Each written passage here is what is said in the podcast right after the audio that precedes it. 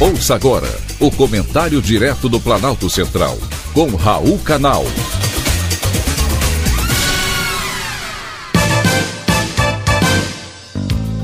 Queridos ouvintes e atentos escutantes.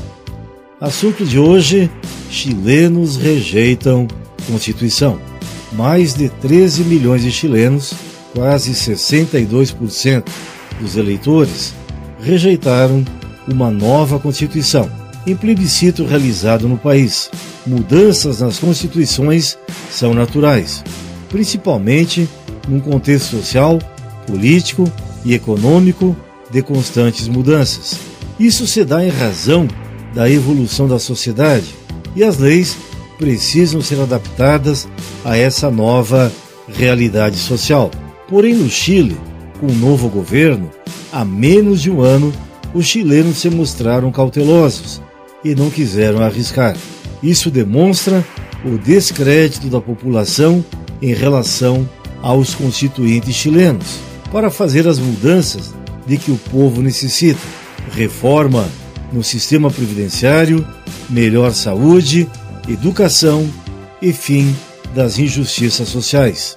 Grande parte da proposta da nova Constituição chilena se concentrou em fazer uma série de reformas de cunho político, com foco no multinacionalíssimo. Essa é a orientação da esquerda.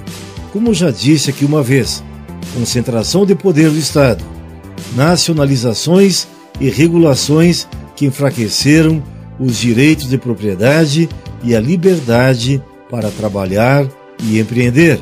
Não seria diferente no governo de Gabriel Boric, ex-líder estudantil chileno, representante da esquerda radical. No Chile, como acontece hoje no Brasil, houve uma polarização entre a esquerda e a direita. E Buric venceu as eleições com uma diferença de 11% dos votos. Quando a derrota da proposta da nova Carta Magna se tornou evidente, o presidente chileno, Gabriel Boric, falou em cadeia nacional de rádio e televisão e admitiu que o povo, entre aspas, não estava satisfeito com a proposta de constituição oferecida ao Chile.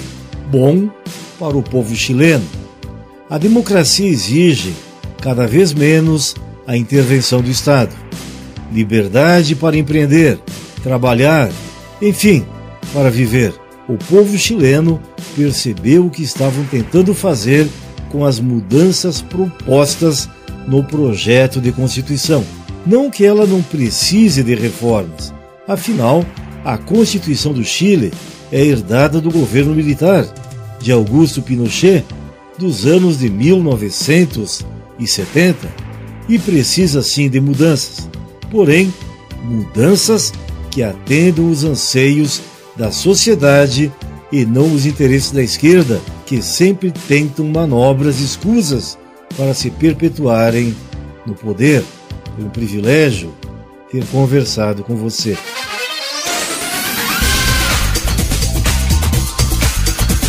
Acabamos de apresentar o Comentário Direto do Planalto Central, com Raul Canal.